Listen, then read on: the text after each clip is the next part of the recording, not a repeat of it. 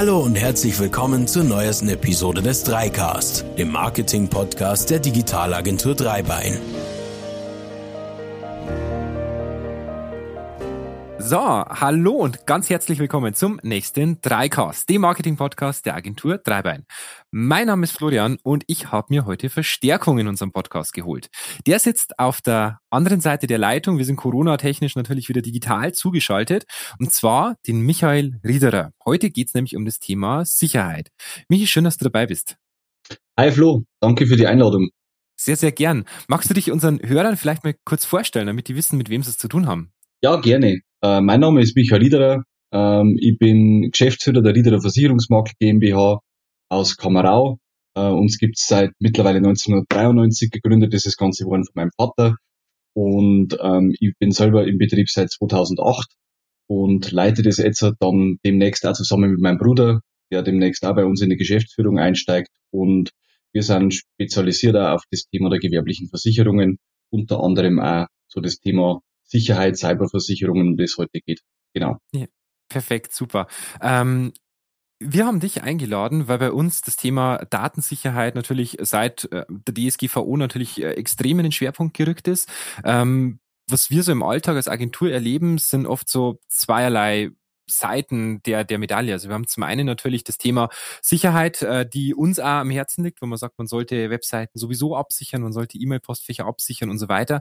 Auf der anderen Seite aber natürlich auch das nervige Thema, gerade wenn es ums Thema Cookies geht, wenn es um das Thema ähm, Webseiten, Datenschutz, Grundverordnungsthemen geht und so weiter, die natürlich auch extrem nervig sein können. Wie ist denn so deine Erfahrung im Bereich Versicherungen? Also wir haben jetzt die nervige Seite der Sicherheit, äh, die Cookies da habt ihr als Versicherungsmakler als solches ja nichts damit zu tun. Aber wie geht's dir denn als, als Privater damit, als, als ganz normaler Kunde, als ganz normaler Konsument? Nervt dich das Thema Datenschutzgrundverordnung?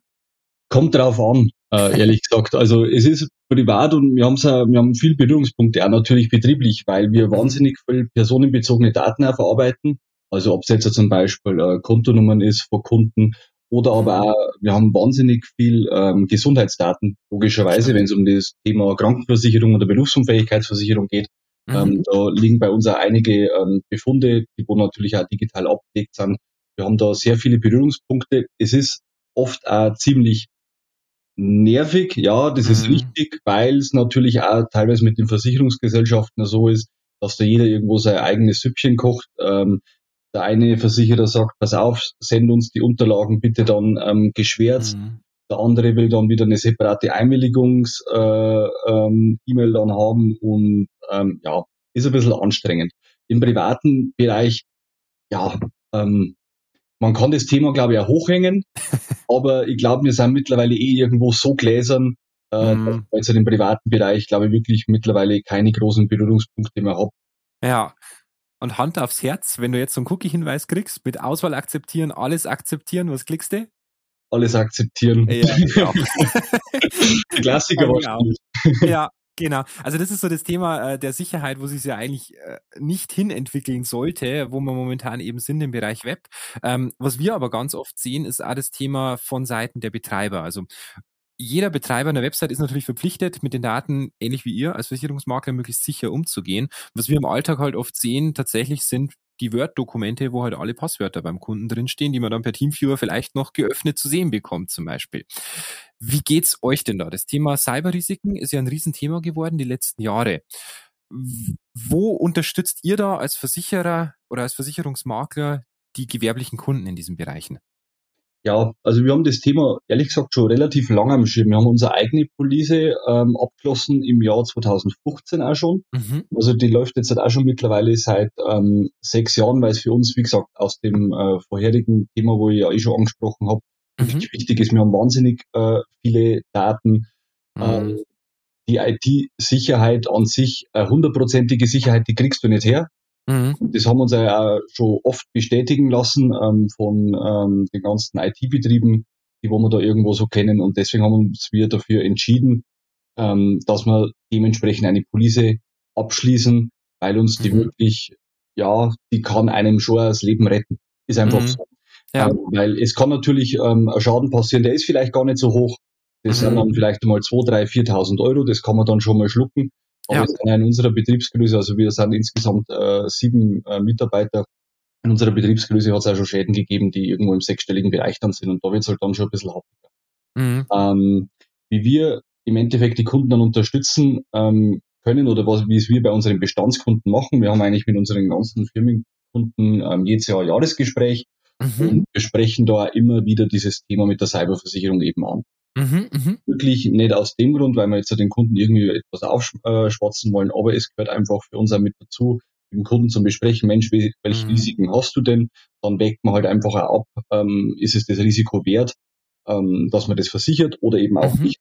Aber bei der Cyberversicherung ist es eigentlich relativ spannend, weil wir haben die ersten Jahre, also sage ich mal so seit circa 2013, 2014, mhm. muss man schon aktiv ansprechen bei den Kunden, mhm. relativ wenig Resonanz bekommen. Mhm. War das Thema noch relativ weit weg bei, äh, von den meisten Kunden. Aber mhm. jetzt, wo man auch schon jetzt bei uns im Landkreis kam, ja, den einen oder anderen ist ja in der Zeitung standen, den einen oder anderen größeren Schaden gehabt haben, mhm. steigt auf einmal die Nachfrage auch von selbst von den Kunden. Das wollte ich gerade fragen. Ja. Weil du hast ja, gerade wenn du ein, ein Auto versicherst, du weißt ja selber, dass du mit dem Auto einen Unfall haben kannst. Aber weiß der Kunde, dass das Thema IT für ihn ein Thema sein kann?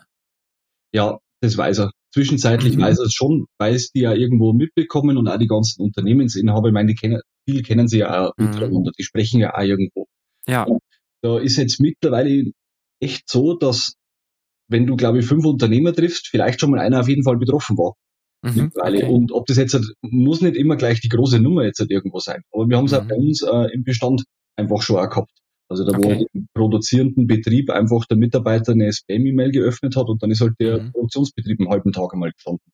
Er ja. ist auch glimpflich ausgegangen, um Gottes Willen, ne? war jetzt mhm. nur ein halber Tag, aber ähm, da hat man halt auch gesehen, das kann passieren.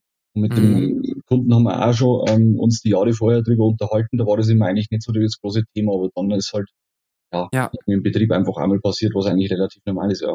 Mhm. Ich glaube, was für unsere Hörer tatsächlich interessant wäre, ähm, wir sind ja oft die Ansprechpartner, die dafür sorgen, dass die Website sicher ist, dass die E-Mail äh, mit Filtern, mit Virenfiltern und so weiter ausgestattet sind. Also im Idealfall haben unsere Kunden keinen Schaden. Aber wie kann denn so ein Schaden aussehen? Wie, wie, wie schaut denn so ein typischer Schaden aus? Also äh, ich habe da tatsächlich jetzt einmal ähm, einen vorbereitet oder mhm. da habe eigentlich mehrere da mhm. und die sind in der Regel schon extrem spannend und ähm, da sieht man auch diese, was an der Cyberversicherung generell interessant ist, ist mein, ja gut, es ist immer Versicherer, ist eine, äh, mhm. Versicherung ist ein relativ trockenes Thema, ist klar. Ja. Aber was bei der Cyberversicherung interessant ist, ist diese Dienstleistung, wo eigentlich dahinter steckt. Mhm. Heißt, ich werde jetzt zum Beispiel gehackt, ich merke, hey, bei mir im IT-System, da stimmt jetzt halt irgendwas nicht. Ich kann da bei der Hotline anrufen und der Dienstleister schaltet sich innerhalb von fünf Minuten, ist der auf mein System oben und reagiert dann. Mhm. Weil das ist einmal ganz wichtig bei solchen Schadenfällen, dass man dann vielleicht nicht selber das Ausprobieren anfängt. Mensch, was mache mhm. ich äh, denn da? Weil es gibt ja auch Schäden, da wo es um Lösegeldforderungen äh, mhm. geht. Da kommt dann auf einmal eine Nachricht und sagt, ich möchte jetzt bitte 20.000 Euro äh, in Form von Bitcoin haben. Mhm. Und dann geht es ja auch um das Thema, ja, zahle ich das jetzt oder zahle ich das nicht? Mhm. Das ist dann vielleicht ähm, falsch, das selber mit demjenigen dann auszumachen, da müssen dann im Endeffekt Profis dran. Das ja. sind meistens die IT-Forensiker und das steckt alles da hinten dran und das ist aber alles auch in der Prämie zum Beispiel schon eingepreist.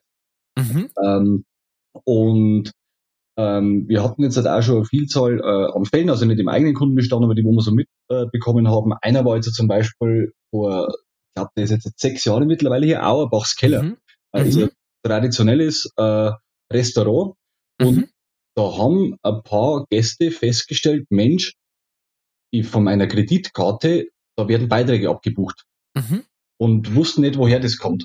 Und mhm. haben sich dann immer mehr gemeldet und die sind dann quasi alle ähm, auf den Entschluss gekommen, ja, das muss eigentlich fast bei Auerbachs Keller gewesen sein, weil da mhm. waren die alle vorher äh, quasi am Sonntag beim Essen. Und da hat mhm. quasi der Hacker ähm, Zugang verschafft zu dem Bezahlsystem von Auerbachs mhm. Keller und mhm. hat da die äh, Kundendaten eben gehackt. Also okay. das, das kann aber dann noch, sage ich mal, so die kleineren Schäden, weil die haben halt dann mhm. auch die Karte Abbuchung gehabt, wahrscheinlich von 500 oder von 1000 Euro. Ne? Ja. Ähm, und wir haben dann den einen Fall, habe ich eh gerade erzählt, mit dem Produktionsbetrieb, mhm. ähm, den wir da ähm, gehabt haben mit dem halben Tag, wo dann die äh, Produktion im Endeffekt gestanden ist. Und was auch ein interessanter Schadensfall ist, der war erst jetzt im August äh, 2020. Ähm, mhm. die dürfen jetzt äh, nicht sagen, aber ist ja egal. Die Problembeschreibung ist folgendermaßen gewesen. Und zwar, da hat der Geschäftsführer hat einen Betrag angemahnt von 35.000 Euro und mhm. hat das quasi an seine Buchhaltung weitergegeben. Mhm. 35.000 Euro waren aber schon lange überwiesen. Ja, ja. Die Dame in der Buchhaltung hat dann nicht, dementsprechend nicht gerade aufgepasst und hat diese 35.000 mhm. Euro erneut überwiesen. Und ja. das Geld nicht mehr zurück. Ja, also das glaube ich. Dann auch keine ähm, Chance mehr gegeben. Was da aber auch wieder interessant war, ähm, die Schadenmeldung ging ein um 8.45 Uhr mhm. und 8.57 Uhr ähm, waren schon die IT-Forensik auf dem System oben. Also relativ ah, okay, schnell. Super. Also ja. ähm, das war von dem Fall, die waren da wahnsinnig froh, dass das mhm. so schnell dann äh, funktioniert hat. Ja. Und dann habe ich noch den zweiten Schadensfall. Da ging es um eine Eventagentur.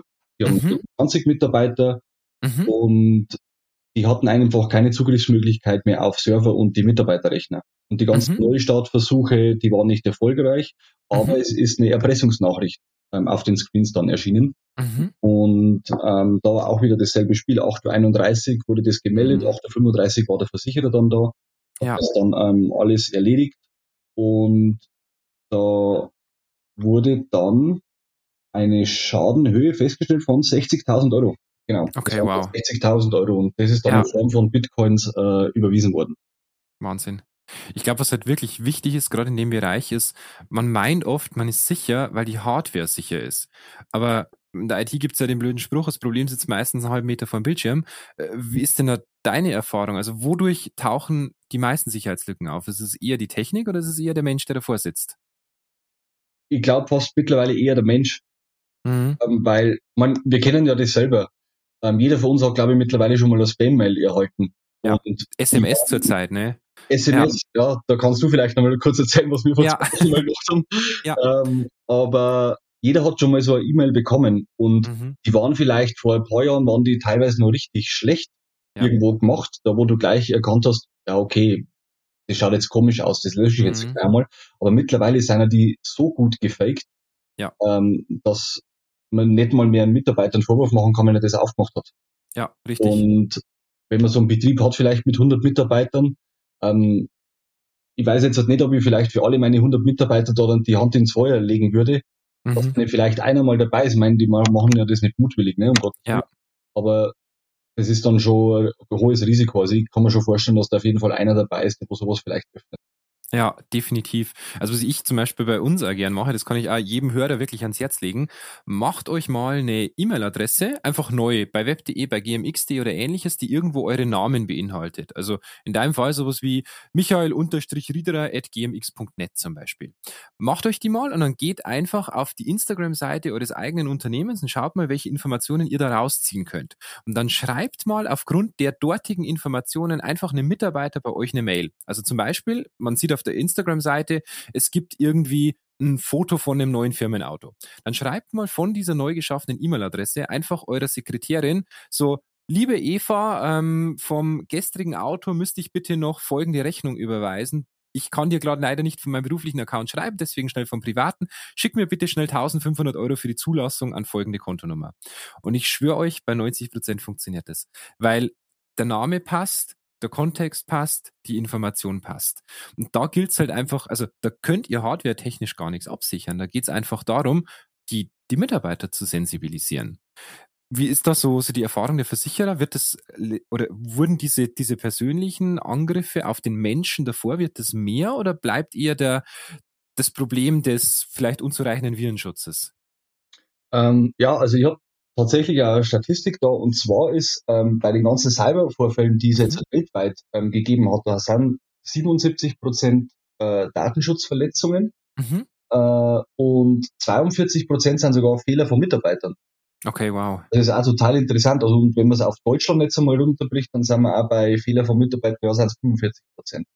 Also jeder zweite, ne? Jeder zweite eigentlich fast, ne? Also ist ja. schon total interessant und ähm, wir haben auch schon jetzt ähm, überlegt, weil diese Dienstleistung, die kann man sich ja auch dazu buchen bei so einer Cyberpolice. Mhm. Wir werden das jetzt halt auch bei uns einmal machen. Wir mhm. werden jetzt wirklich mal ein Probehack organisieren. Ja. Und das ist nämlich auch eine Möglichkeit, das möchte ich auf jeden Fall einmal ausprobieren. Mhm. Ähm, auch vielleicht zum das Thema Mitarbeiter, zum Testen, mhm. aber auch generell, wie sicher ist denn eigentlich meine IT-Struktur? Und ich ja. denke, ähm, sicherlich, ohne dort jetzt unserem ITler, um Gottes Willen, ähm, den trete ich mhm. gar nicht neu, aber der sagt ja auch selber, ich kann so 100 Prozent das ähm, nicht darstellen. Ja. Ähm, und das wollen wir auf jeden Fall mal machen, dass wir da ja. eine grobe Richtschnur haben, wie sind wir denn da eigentlich aufgestellt. Ja, was ein ganz, ganz häufiger Trick ist, den äh, wir ja in unserer Vorbesprechung auch schon mal simuliert haben, ist dieses, viele kennen es momentan, weil da die SMS zum Thema, äh, sie haben ein Paket, das jetzt in Kürze ankommt und so weiter, jetzt eh die letzten Wochen erhalten haben, diese Fake-Nachrichten. Aber das ist immer relativ einfach zum Faken. So eine E-Mail zum Beispiel ist ja nur eine Nachricht von einem Server zum anderen. Und damit man da weiß, wer der Empfänger und wer der Absender ist, schickt er einen sogenannten Header, einen Kopfbereich mit. Und im Kopfbereich steht drin, von an und sonst noch ein paar Daten, also Uhrzeiten zum Beispiel, IP-Adressen und ähnliches. Und diesen Header kann man bei einer E-Mail einfach editieren. Das heißt, ich könnte äh, jetzt eine E-Mail rausschicken mit michael.riederer.riederer-kamerau.de. Problemlos. Würde der darauf antworten, wird es natürlich logischerweise trotzdem bei dir auftauchen. Aber ich brauche ja oft vielleicht gar nicht die Antwort, sondern mir reicht ja eine E-Mail von mit deinem Absender an deine Assistentin mit dem Betreff bitte folgenden Betrag überweisen. Und vielleicht habe ich da schon Glück, weil der Mitarbeiter, haben wir gerade vorher gehört, ne, 45 Prozent, ähm, da gar nicht mitdenkt und zack, habe ich meinen Schadensfall. Oder noch krasser bei der SMS, da geht's genauso. Ich kann eine SMS mit beliebigen Absender rausschicken und da wird's halt dann richtig schwierig, weil bei einer E-Mail denkt er vielleicht noch so weit, das könnte gefälscht sein, Spam-E-Mails kennen wir alle, aber bei einer SMS, die glaubt man. Vielleicht fragt man sich noch, warum schickt man kein WhatsApp? Aber deine SMS, da wird's halt schon richtig, richtig schwierig. Und wusstest du bis zu einem Vorgespräch, dass man eine SMS faken kann? Ähm, ja, also ich habe es gehört, klar, mhm. aber ich dachte mal immer, das sind irgendwelche Profis. Ja. Ohne die jetzt ja. also nee, klar, also wir waren Hacker ja, nicht beruflich. Innerhalb von einer Minute, ich habe einfach eine beliebige ähm, Nummer vorgegeben und der Florian hat mir dann ähm, eine SMS geschickt und ja, es war eigentlich schon erstaunlich, ne, mit welchen einfachen ja. Mitteln man sowas machen kann natürlich. Gell? Ja, definitiv. Also hätte ich dieses Tool, glaube ich, mit 13 so als pubertierender Teenager gehabt, holla die Waldfeder, hätte man Beziehungen ruinieren können und weiß der Geier was. Das ist ja Wahnsinn. Aber das ist ja genau das Problem, weil ähm, ich meine, ich habe jetzt, ähm, müsste mal wirklich wieder äh, bei YouTube reinschauen, aber bis vor ein paar Jahren hat es da drin Anleitungen gegeben. Ja. Für so Hacks, für so ganz einfache ja. Hacks. Und ja. ähm, ich glaube, da sind viele ähm, Jugendliche, die das mal ausprobiert haben.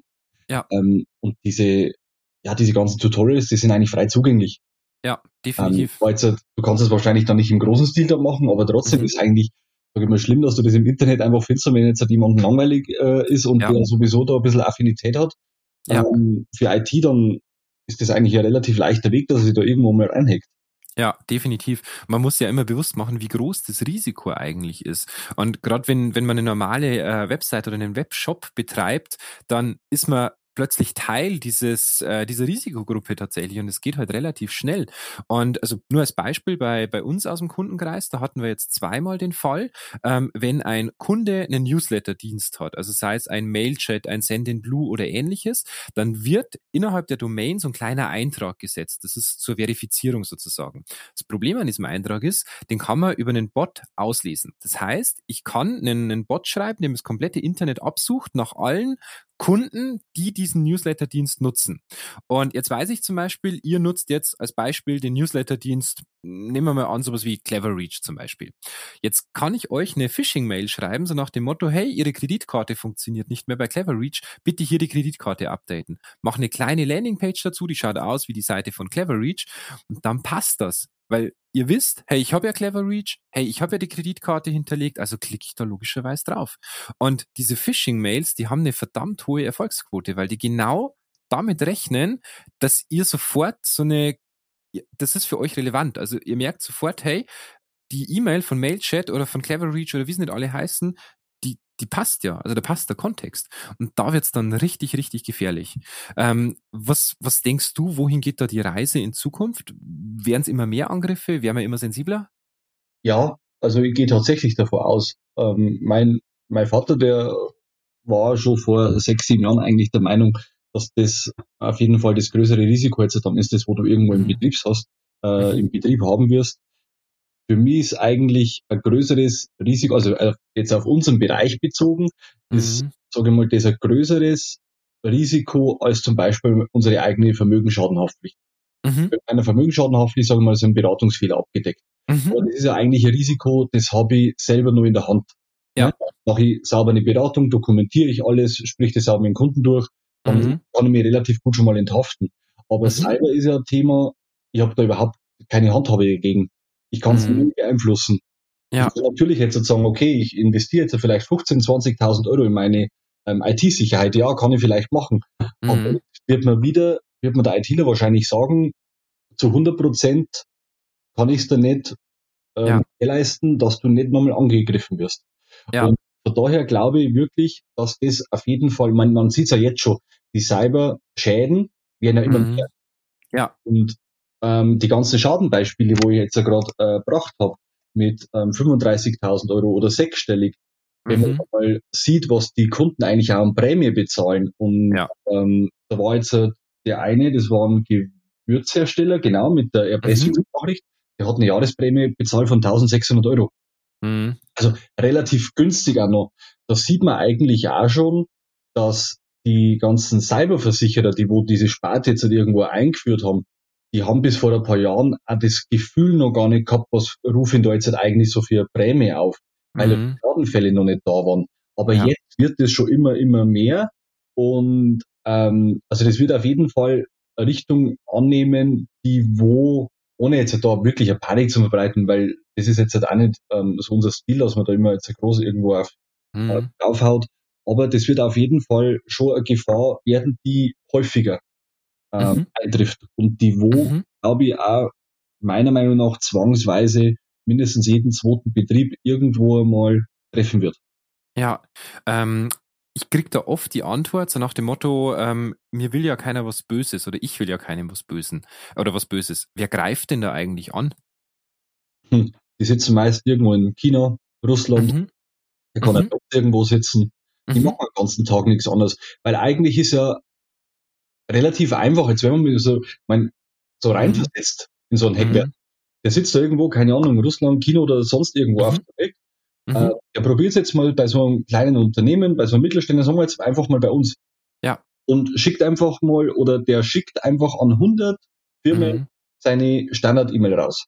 Und probiert ja. einfach. Und dann kommt mit Lesegeldforderung 10.000 oder 20.000 Euro. Schön verdientes Geld. Genau. Wenn er jetzt ja. nur sage ich mal, zwei oder drei davon erwischt, mhm. äh, dann sind es irgendwo 30, 40.000 Euro. Und das mhm. hat der wahrscheinlich, hat der dann Aufwand gehabt, vielleicht von Tag. Ja. Ist dann kein schlechter Stundenlohn äh, gewesen. Mhm. Ja. Und, ähm, weil wir hören ja die Argumente dann auch von den Kunden. Ja, mhm. aber was wollen die eigentlich dann von mir? Mhm. Da geht's ja nicht nur um den Betrieber jetzt, dass der sagt, Mensch, ich möchte jetzt unbedingt in die IT-Struktur von der Firma XY eintreten. Ja. Da geht es ja oft einfach wirklich nur um so ganz banale Sachen, ich will Kohle am Konto haben. Ja. Das ist ja dem dann wurscht. Weil ähm, das wäre eigentlich auch mal, wo, jetzt wo wir gerade drüber reden, das wäre wirklich mal interessante Statistik, die wo man wahrscheinlich da jetzt nicht führen kann, weil die meisten dann vielleicht auch gar nicht ähm, an Öffentlichkeit dann gehen damit oder vielleicht mhm. irgendwo auch die Kripo. Ja. Wie viel äh, haben denn eigentlich schon mal so Erpressungsnachrichten bekommen, die ja. wohl ordentlich abgedeckt waren, weil der Versicherungsschutz, sage ich mal, nicht bestanden hat, aber das Problem mhm. bei der Kripo ist. Die wo dann einfach, ja. Mensch, ich überweise jetzt einfach und dann schalte ich die Kripo ein und sage, Mensch, mhm. ich habe jetzt die Nachricht bekommen, habe das überwiesen, ähm, schaltet euch da mal ein, da ist ja sowieso schon zu spät, aber trotzdem ja. ähm, wäre das eigentlich auch mal eine interessante Zahl. Mhm.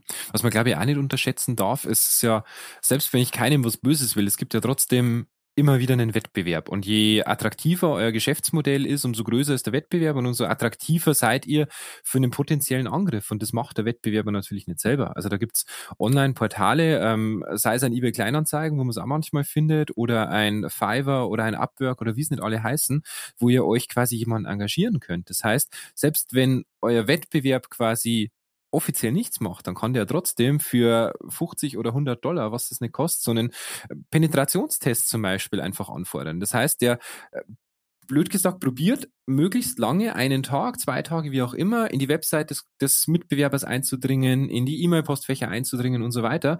Und das könnt ihr euch oft für 50 oder 100 Dollar tatsächlich schon irgendwo kaufen. Und der probiert es so lange, wie er halt lustig ist. Und man muss sich das immer überlegen. 50 Euro sind in Indien, in Bangladesch ein Haufen Geld. Und da setzt sich gerne mal ein Hacker den ganzen Tag dafür hin. Wo in Deutschland vielleicht keiner einen Finger krumm macht, ist das in anderen Ländern, wie du schon sagst, China, Russland, ähnliches, tatsächlich vielleicht noch eine Stange Geld. Und dann habt ihr da einen Angriff. Und dann ist es euer Mitbewerber, der es aber offiziell nie sein wird, weil es halt einfach online gekauft hat. Und das ist tatsächlich ein ganz, ganz, ganz gefährlicher Fall. Ähm, was, was denkst du, ist so die beste Strategie, solchen Angriffen irgendwie vorzubeugen? Ja, ähm, also auch natürlich auch immer mit einem äh, IT-Unternehmen sprechen, das wo sich um mhm. die firmeneigene IT kümmert. Das ist natürlich schon mal ein wichtiger Ansatz, was aber eigentlich am allerwichtigsten ist, weil wir auch gerade gesagt haben, jeder zweite ähm, Fall wird eigentlich irgendwo vom Mitarbeiter verschuldet. Mhm. Immer mit den Mitarbeitern sprechen. Also wirklich einmal im, mindestens einmal im Monat die Mitarbeiter zusammenholen. Ähm, mhm. die Artikel vielleicht einmal irgendwo erscheinen dann im Internet. Ja. Ähm, immer wieder sensibilisieren, macht bitte nichts auf und wenn es euch wirklich Spanisch vorkommt, nur ein Hauch davon, bitte mhm. informiert mich, ähm, löscht es dann lieber und ähm, dann sage ich mal, kann man schon ein bisschen vorbeugen, ja. Mhm. Aber ähm, weil ich kenne auch ein paar ähm, ITler privat, da sagt halt auch jeder, die hundertprozentige Sicherheit, die bekommst du nicht. Mhm.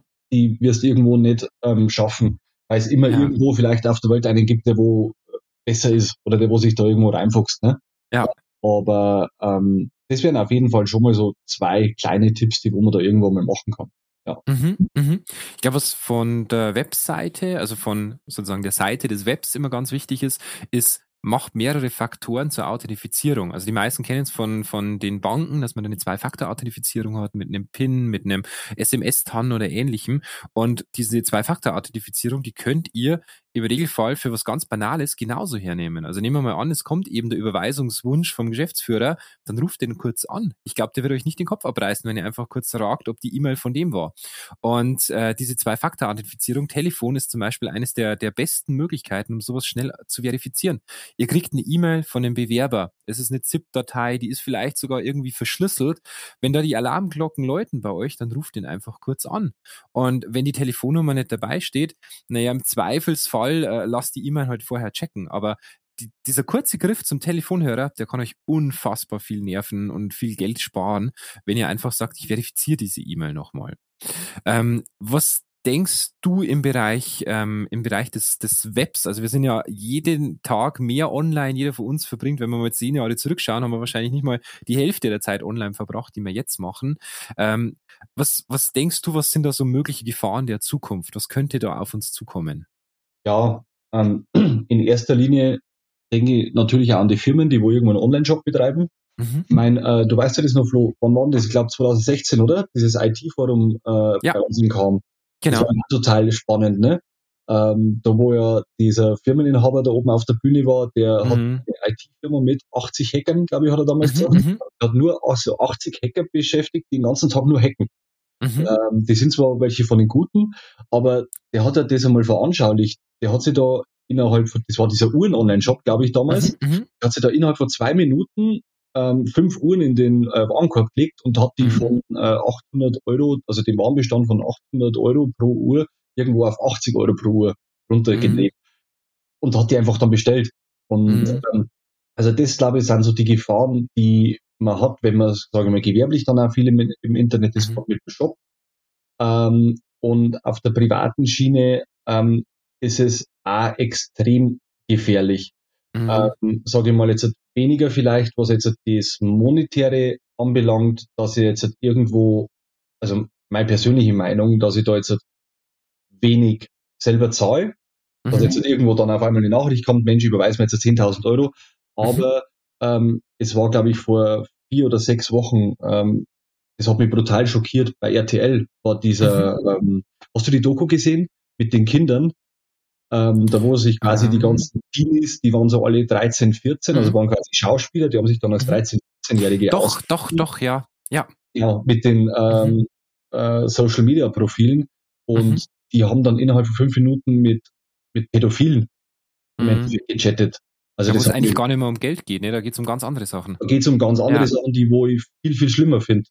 Ja. Äh, und das ist eigentlich einmal so Ding, wo ich dann immer zu den Kunden dann auch sage, auch zu den, unseren Privatkunden sage ich, Mensch, klärt bitte eure Kinder auf zu dem Thema, weil wir mhm. kommen dann einmal ja. auch mit den Kunden mal außerhalb von dem Versicherten mhm. ähm, ein paar private Dinge dann, aber wo ich immer sage, Mensch, bitte sensibilisiert eure Kinder. Ja. Das hat mich wirklich extrem schockiert, was mhm. an krimineller Energie im Netz unterwegs ist. Ja. Und vor allem, was da wahnsinnig ähm, krass eigentlich war, wie schnell mhm. das die zur Sache gekommen sind. Ja. Und ähm, also es war wirklich teilweise heftig. Also das, glaube ich, ist so für die Privatpersonen gerade so für die, für die Jugendlichen mhm. die größere Gefahr. Ja. Äh, dass man da wirklich aufpassen muss, auf wen trifft man jetzt da im Netz. Mhm. Und ähm, für die Gewerbliche halt eben wirklich aufpassen dann mit Online-Shop ja. weiter.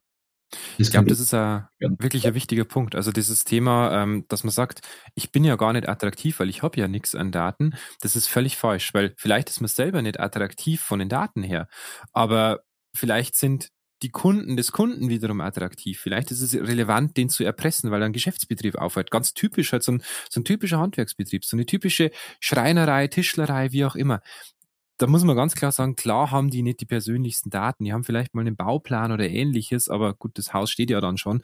Aber da geht's ja um, um ganz andere Geschichten. Da geht's darum, dass ich so eine 20-Mann-Firma fünf Tage lang quasi arbeitsunfähig mache, weil die CNC-Fräsen vielleicht nicht mehr ansteuerbar ist oder ähnliches. Dann wird's richtig, richtig teuer. Und das, wenn man hochsummiert, dann ist das, äh, dann sind es tausende Euro, die da ganz, ganz schnell beieinander sind. Ja, sowas ist aber mitversichert dann, ne? Ja, sowas ist mitversichert, also ist dann im Endeffekt eine Betriebsunterbrechung mhm. Betriebsunterbrechungsschaden, den man da auf jeden Fall mitversichern kann, mhm. der extrem wichtig ist. Äh, auch wegen den Beispielen, die wo du gerade gesagt hast. Also mein mhm. A ist das Thema Online-Shop. Ähm, ja. Da gab es auch ein, oder hat es einen Fall auch gegeben, vor drei, vier mhm. Jahren, den ich persönlich kenne, der ähm, vertreibt extrem viel über Amazon. Mhm. Sein Amazon-Account wurde vor Weihnachten gehackt. Mhm.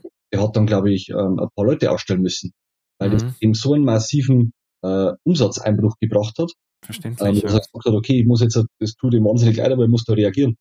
Und ja. ähm, Betriebsunterbrechung ist da schon ein Riesenthema, gerade bei den produzierenden Betrieben. Genau das Beispiel, mhm. was du gerade gesagt hast. Der steuert dann die CNC-Fräsmaschine an. Ja.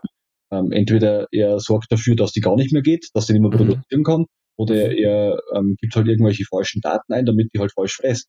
Dann hast ja. du auch Schaden. Ja, richtig. Vielleicht noch höher ist, weil dann kommt ja der Sachschaden auch noch dazu von der ja, Bei den Holzpreisen zur Zeit ist es doppelt so hoch. Ja, genau. Ja. Und ähm, wenn das ähm, dann mal ähm, kaputt ist, so eine CNC-Fräsmaschine, da kommt dann einiges zusammen. Ja. Und ähm, ja, also das sind ja auch immer die Argumente, Florian, die mhm. ja wir dann immer ähm, haben. Ja, oder auch zum Beispiel Thema, ich bin ja in der Cloud. Mhm. Die Cloud gehört ja nicht mir.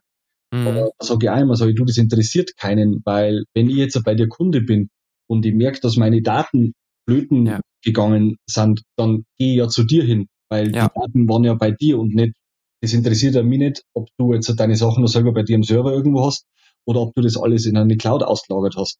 Ja. Fakt ist, meine Daten, die sind ja bei dir. Ähm, und das ist einmal eigentlich ein ganz wichtiges Thema. Also wirklich immer die Daten, die mir gehören, für die bin ich auch verantwortlich. Ja, und, definitiv. Ähm, was auch wichtig ist, äh, es gibt dazu auch übrigens Rechtsprechung. Und mhm. die Rechtsprechung, die vertritt aktuell nur den Standpunkt, ähm, der zum Beispiel durch unzureichende Sicherung seines Datenbestandes eine Schädigung eines Dritten begünstigt, mhm. der ist Mitschuldiger. Und mhm. da kann man auch nachschauen dann im Paragraph 202a ähm, mhm. im Strafgesetzbuch. Da steht mhm. das nämlich auch so drin. Mhm. Und das muss man sich halt einfach wirklich immer wieder irgendwo ins Gewissen reinrufen. Ja. Dass das wirklich ein sensibles Thema ist, dass man da wirklich aufpassen muss damit, mhm. dass man da nicht äh, irgendwo mit den Daten ähm, hausieren geht. Ja, definitiv. Also man kann da, glaube ich, echt nur zur Vorsicht mahnen.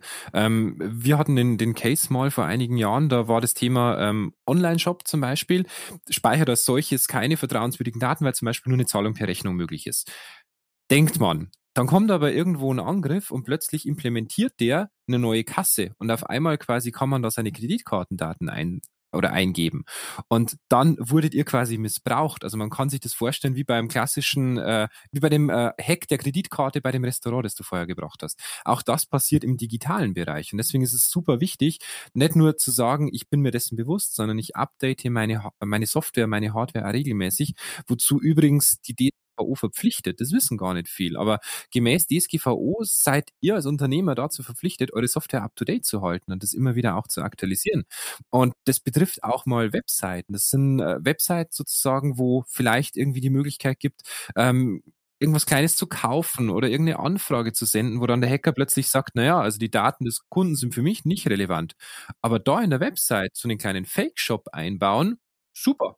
Kann ich vielleicht den einen oder anderen Euro generieren. Das fällt ihm wahrscheinlich gar nicht auf, weil die Website wird ja von dem selber nicht unbedingt oft besucht. Und dann wird's richtig gefährlich. Also das heißt, updaten, updaten, updaten. Immer schauen, dass man wirklich, gerade wenn man im Bereich Online-Shopping unterwegs ist, die neueste Version hat und wirklich auch eine Software einsetzt, die halt am Markt etabliert ist und nicht irgendwie das Nischenprodukt vom Nischenprodukt. Habt ihr da schon mal einen Schadensfall gehabt im Bereich Online-Shop, wo ihr sagt, Mensch, das war eine alte Hardware oder ähnliches? Wir persönlich nicht, ähm, aber beim Kollegen war das einmal, ähm, da hat die Autokunde einen Online-Shop und da hat mhm. sich dann der ähm, Hacker in den, also in den Online-Shop quasi reingehackt mhm. und hat dann quasi alle, die über den Online-Shop angefragt haben, hat der ja. denen quasi Bestätigungsmails dann geschickt. Okay, du hast die Ware mhm. jetzt gekauft, aber diese Bestätigungsmail war, war dann ähm, quasi mit Viren infiziert. Mhm. Und die okay. haben das dann ganz normal geöffnet und dann machen ja. halt deren PC dann quasi verseucht. Ne? Also da oh, das ist halt ja fies, weil da weißt du ja genau, du hast gerade was bestellt und natürlich öffnest ja. du das. Ja, genau. Also Uff. das ist halt mhm. dann ähm, schon im Endeffekt dann ein hartes Brett. Ja, Weil klar, das, ja. Und, und, das ist ja das Gefährliche. Ich habe ja im Internet, ich habe jetzt irgendwas gemacht, ich habe jetzt irgendeine mhm. Bestellung aufgegeben. Mhm. Das war ja das, wo wir am Anfang gesagt haben, diese ähm, E-Mails wie DHL, glaube ich, war auch mal, von ja. DHL sind wahnsinnig ähm, viele E-Mails einmal rausgegangen, die wo gefaked waren. Da hat's bestimmt viel erwischt, weil die sagen, mhm. ja, okay, ich erwarte ja ein Paket, jetzt mache ich die ja. E-Mail auf. Ne? Ja. Und ähm, das ist dann schon gefährlich. Ja, definitiv.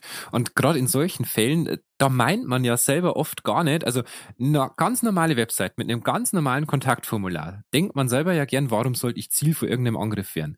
Aber wenn der Hacker genau das vorhat, er hackt sich zum Beispiel in die Nachricht rein, die nach dem Absenden des, äh, des Kontaktformulars rausgeht, dann hat er ein Ziel. Also dann seid ihr quasi nur das Mittel zum Zweck gewesen. Wie so ein Virus, ne, der sich im wahrsten Sinne des Wortes, in dem Fall ein digitaler Virus, der euch als Wirt hernimmt, der sich da einfach einnistet, aber es nie auf euch abgesehen hat, sondern auf eure Kunden. Und das ist super, super gefährlich.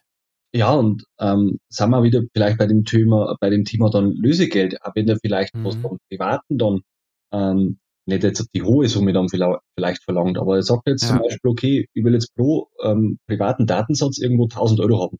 Mhm. Ja, wenn er jetzt das 100 einfach erwischt, mhm. weil er das einfach äh, in der Masse raushaut, ja, wie gesagt, dann hat er natürlich ein super gutes Geld verdient. Und man ärgert ja. sich halt einfach grün und blau. Ja, definitiv. Und ich glaube, an der Stelle ist ja nicht bloß der, der monetäre Schaden, der entsteht, sondern ja auch der, der hinten raus dann entsteht, ne? Ja, ähm, auf jeden Fall. Und ähm, glaube, wir hatten es ähm, gerade also dieses Thema Betriebsspionage. Das war mhm. ja früher, hat man ganz normal ähm, Betriebsspionage mhm. oder haben die großen Firmen das probiert, ich schleuse da jetzt mal einen Mitarbeiter ein. Ja. Das hat man ja früher dann äh, irgendwo so äh, probiert und mittlerweile geht es halt auch anders. Äh, mhm. Äh, und das heißt, die hacken sich halt dann, ähm, wie gesagt, in die Systeme ein und ziehen sich halt da einfach die Daten. Die müssen dann mhm. ähm, niemanden mehr ähm, reinziehen. Aber für den Fall auch das ist noch machen. Also die haben jetzt so zum Beispiel einen Mitarbeiter geködert mhm. und sagen, pass auf, ähm, besorg uns mal bitte die und die Unterlagen. Mhm. Und der Mitarbeiter wiederum da drin, der besorgt die Unterlagen, zieht die mhm. irgendwo runter über einen Stick, ist ja egal, wie er das macht. Ja. Dann ist ja das also dieser klassische Vertrauensschaden, ja. den du dann hast. Das heißt, mein Mitarbeiter klaut meine Sachen mhm. und veräußert die dann an einen Dritten. Auch sowas, ja. ist, auch sowas ist damit mitversichert. Also mhm. muss man dann auch aufpassen. Gerade die Problematik ist aber dann auch häufig Betriebsspionage eher wieder ein bisschen weniger, wo das ja. ähm, in Kraft tritt, aber meiner Meinung nach wirklich dann in dem Fall, ich habe jetzt einen Mitarbeiter verärgert. Mhm. Ich trenne mich jetzt vielleicht von den Mitarbeitern oder mhm. hat jetzt irgendwas im falschen Hals bekommen, hat sich da missverstanden gefühlt. Mhm. Und ähm, der Mitarbeiter denkt sich, okay, Chef, jetzt zeige ich es dir aber. Ja. Und zieht dann irgendwelche Daten drunter und veröffentlicht mhm. es. Mhm. Auch wieder so der klassische Vertrauensschaden, den ja. man halt auch wieder nicht in der Hand hat. Weil, mhm. meine, du kennst es ja auch selber, ähm, du hast auch mit, äh, Mitarbeiter, wir haben auch Mitarbeiter, ähm, hat es jetzt natürlich nie ein großes Thema gegeben, aber mhm. angenommen, man kann sich ja relativ gut vorstellen, man ist vielleicht mal nicht ein, äh, einer Meinung, man ist vielleicht mhm. mit dem Mitarbeiter nicht zufrieden und man äußert es einfach auch, auch wenn es nur ganz sachlich ist. Er ja. bekommt es aber vielleicht total in den falschen Hals. Mhm. Und dann kann ich mir sowas schon vorstellen, dass sowas vielleicht einmal passiert. Ja, Vertrauensschaden äh, kann ja auch gegenüber der euren Kunden quasi passieren. Ne? Das heißt, äh, eure Website wird Ziel eines Angriffs. Ähm, äh, korrigiert das mal wieder, weil was das da braucht, das ist extrem schnelle, extrem offene Kommunikation. Man sieht ja das ja immer wieder, dass E-Mails von großen Betreibern rausgehen an die Kunden, wo dann drin steht, liebe Kunden, es tut uns wahnsinnig leid, aber wir haben einen Teil ihrer Daten verloren. Bitte schnell Passwort ändern. Und den Vertrauensschaden aufzuheben, holla die Wolfi, das ist richtig, richtig, richtig aufwendig. Also das deckt auch die Cyberversicherung ab. Also wir haben jetzt gehabt zum einen die äh, Kosten für die IT-Forensik, ähm, mhm. Rechtsberatung, die ganzen Informationskosten, ja. Äh, die Kreditüberwachungsdienstleistung, dann das Kosten, die Kosten fürs Krisenmanagement und vor allem, mhm. wo du jetzt gerade gesagt hast, die Kosten fürs PR-Management, also für ja. die PR-Beratung. Das ja. ist auch ganz wichtig, weil wenn jetzt ich da, sagen wir mal, 1500 Datensätze verliere, das geht an die mhm. Öffentlichkeit, mhm. dann sagen die, oh, was ist denn da beim Reader los? Da fühle ich mich jetzt ja. gut aufgehoben, dann brauche ich auf jeden Fall einen Vollprofi an meiner Seite, der wo das mit mir dann wieder ins Lob bringt. Ja. Weil ich mir das ehrlich gesagt auch nicht zutraue, das selber dann irgendwie mit den Kunden dann mhm. zu regeln. Man muss halt sagen, die kriegen das mit. Also das hatten wir jetzt bei uns im Landkreis Kammer erlebt, bei mehreren Firmen, äh, die alle Größenordnung waren, irgendwo so zwischen 100, 500 Mitarbeitern.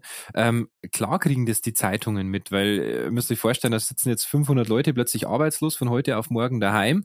Der ein oder andere kennt bestimmt den einen oder anderen Reporter und dann wird da relativ schnell nachgefragt, was ist denn da los bei dem Unternehmen XYZ? Und dann steht ihr vielleicht nicht mit Namen drin, aber vielleicht mit Branche, mit ungefährer Region und eure Lieferanten und eure Kunden wissen genau, um wen es sich handelt. Und den Schaden, den zu korrigieren, das kann richtig teuer werden. Das kann richtig teuer werden und ähm, mein, jeder, jeder kennt es ja vielleicht äh, selber, ist er schon mal in einem E-Mail-Verteiler drin gewesen. Mhm. Ist eigentlich auch ein Riesenthema. Also ja. man setzt nicht ähm, alle, ähm, die wohl in den Verteiler rein können, aufs ins BCC, sondern mhm. die werden einfach alle angeschrieben. Und ja. ich habe schon wahnsinnig oft E-Mails bekommen mit, keine Ahnung, 500 Adressen circa drin, mhm. wo ich mir dann dachte, Mensch, denk doch einfach, um Gottes ja. Willen, mir macht es jetzt nichts, wenn die jetzt meine E-Mail-Adresse sehen, ne? Ja. Rein vom Prinzip her. Aber die Wahrscheinlichkeit bei 500 Adressen zum Beispiel ist ja schon relativ hoch, dass vielleicht zwei oder drei dabei sind, mhm. die dann sagen, Mensch, das ist verstößt gegen die Datenschutzgrundverordnung, den hänge ich jetzt ja. Hin, ja. weil denen das einfach nicht passt. Ja. Und, oder der Mitbewerber dabei ist zum Beispiel. Oder der Mitbewerber, genau, oder zum Beispiel ja. der Mitbewerber dabei ist. Ja. Ähm, und das ist halt dann auch dann mhm. eine die, wo da relativ heiß ist. Ja, was ich, ich glaub, da immer gern. Jeden, Entschuldigung, Florian, ich glaube, das ja. ist eben dann mittlerweile schon mal so gegangen, dass in so einem E-Mail-Verteiler drin war. Definitiv. Was ich da immer gern mache, vielleicht als kleiner Tipp für alle, die eine Google-Mail-Adresse haben, ihr könnt bei der Google-Mail-Adresse vor dem Ad-Zeichen ein Plus machen und da irgendwas dahinter schreiben. Also einfach zum Beispiel sowas wie max.mustermann plus zalando at gmail.com oder max.mustermann plus amazon at gmail.com. Es kommt immer bei euch an, es bleibt immer dieselbe E-Mail-Adresse, aber ihr seht dann quasi, dass es an euch gesendet worden ist. Und wenn ihr dann nämlich plötzlich in einem Spam-Verteiler drin sitzt, dann wisst ihr genau, wer gehackt worden ist. Ob es dann ein Amazon war oder ein Zalando oder ähnliches, ihr seht quasi, wer entweder eure Adresse verkauft hat, verloren hat oder tatsächlich gehackt worden ist. Ähm, ist wahnsinnig spannend, sowas zu beobachten, gerade wenn man ähm, große, große Anbieter hat, wo man es vielleicht nicht unbedingt vermutet. Also bei mir war das zum Beispiel mal bei einer Messe, wo ich mich angemeldet habe, wo ich dann plötzlich zwei Jahre später ähm, in der Spam-Liste drin war, wo es halt dann, äh, ich glaube, irgendwelche Blitzer-Bescheinigungen, äh, also irgendwelche MPUs, jeder kennt diese, diese typischen Spam-Faxe und Spam-Mails ähm, oder Blitzer-Radarwarner, glaube ich, waren das damals. Und dann hieß es halt plötzlich, äh, in meinem Fall F. Werner plus Name der Messe und dann weiß er genau, ah, okay, schau mal, der ist jetzt, glaube ich, nimmer so sicher im äh, Umgang mit seinen Daten gewesen. Ich habe aber auch keine E-Mail bekommen von dem, dass er irgendwelche Daten verloren hätte. Also vielleicht ist der gehackt worden und uns gar nicht mitbekommen. Aber das ist wirklich ein guter Tipp, wenn ihr mal rausfinden wollt, wer hat denn eventuell eure Daten verloren. Ganz, ganz spannend. Ähm, was denkst du, wäre ein guter Zeitpunkt, so eine Versicherung abzuschließen? Eigentlich jetzt, oder? Wenn ihr noch keine habt. Immer jetzt. Ja. ja, immer jetzt. Mein, mit Versicherung ist ja einmal so eine Art Glücksspiel, ne? Ja. Brauche ich die irgendwann oder brauche ich die nicht? Wir mhm. haben uns eigentlich damals relativ schnell natürlich entschlossen, die zu mhm. machen, weil wir ja. einmal so der Meinung sind, ich kann ja nicht äh, mit dem Kunden über was diskutieren, das wo ich für mich selber nicht für mhm. wichtig halte. Ja. Ähm, und wir haben es damals relativ schnell gemacht. Wir haben bis jetzt noch keinen einzigen Cyberschadenfall gehabt, Gott sei Dank. Mhm. Mhm. Ähm, aber das ist auf jeden Fall die, äh, die Versicherung, die nicht kündigen wird. Und deswegen sage ja. ich immer ähm, zu jedem, wenn du eine eh schon überlegst zum Abschließen, dann mach das doch mhm. jetzt. Ja. Ähm, es kommt, kommt immer mit auf die Firmengröße drauf an, die Risikofragen, die der Versicherer stellt, mhm. die sind relativ einfach eigentlich auch zu beantworten. Es sind in der Regel so sieben, acht Fragen. Ja. Und ähm, wir brauchen dann zum Beispiel dann einfach noch ein paar Daten vom Kunden, in welcher mhm. Branche arbeitest du, der Umsatz, wie viele Mitarbeiter hast du circa, wie viele mhm. Kreditkarten gibt's, die wo auf deine Firma, Firma mhm. laufen, mhm. die man natürlich mitversichern möchte, was aber dann mhm. auch Sinn macht. Ja. Dieses Thema Betriebsunterbrechung, ähm, das mhm. wir gehabt haben, da muss man auch mhm. mal eine Summe festlegen und dann kann man schon mal so eine grobe Anhaltsquotierung eigentlich erstellen. Das heißt, mhm. der Kunde sieht dann, Mensch, das kostet mich jetzt dann irgendwo plus minus. Mhm. Ähm, mhm. Und dann kann ich natürlich noch die Feinheiten ähm, mhm. noch ausarbeiten. Das ist dann auch noch möglich, so ein paar mhm. einzelne Punkte. Das würde aber jetzt wirklich ein bisschen den Rahmen mhm. sprengen dann. Ja. Und man kann dann auch sagen, Mensch, die Prämie ist mir aber jetzt vielleicht zu teuer, dann kann man auch mit Selbstbeteiligung arbeiten. Dass man dann ja. sagt, okay, wenn so ein Fall eintritt, 10 mhm. oder 25.000 Euro, die kann ich jetzt selber bezahlen. Ja. Und baut halt das als Selbstbeteiligung ein. Dann geht natürlich ja. die Prämie ein bisschen runter.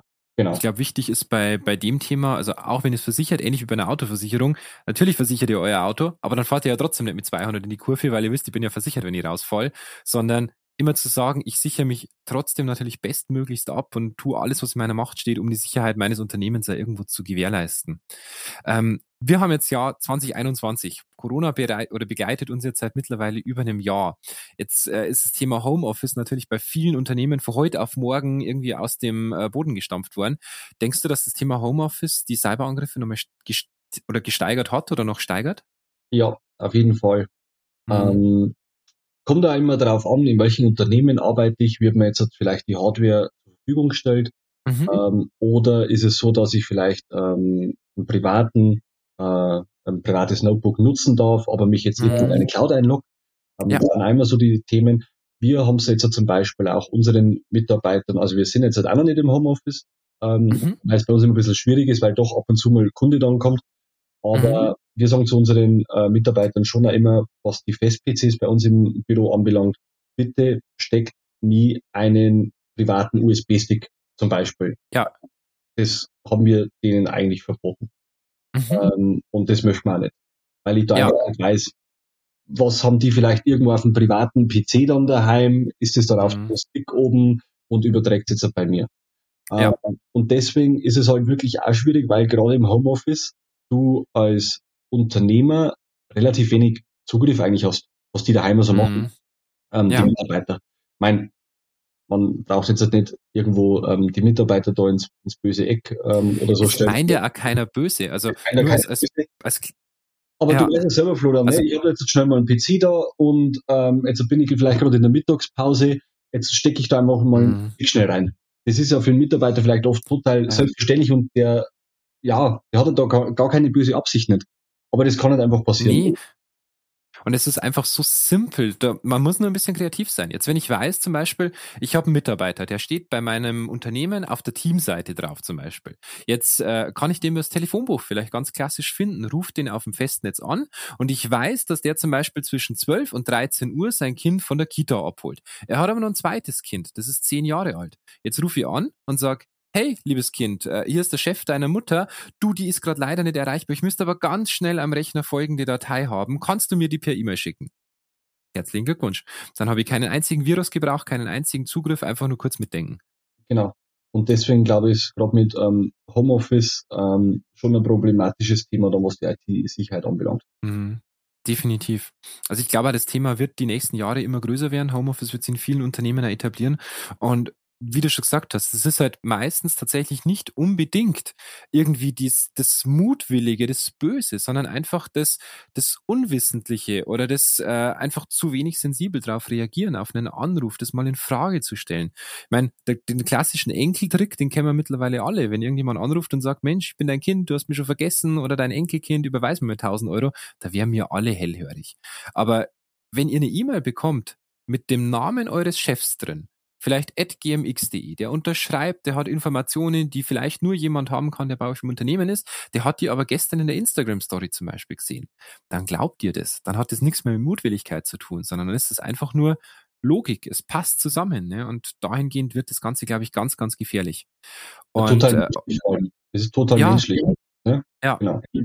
Definitiv. Und seid da einfach sensibel, weil das Thema ist halt, alleine, was, was wir in der Agentur machen könnten, also das Thema eben eine E-Mail zu fälschen oder eine SMS zu fälschen und ähnliches, das kann ich ja so weit spinnen, dass ich sage, ähm, ich verifiziere zum Beispiel meine E-Mail nochmal mit einer zusätzlichen SMS von der Handynummer des Chefs, wo ich sage, du kriegst keine E-Mail, ähm, nur dass du schon mal vorbereitet bist, ich komme gerade nicht auf meinen beruflichen Account, deswegen schicke ich es dir vom privaten.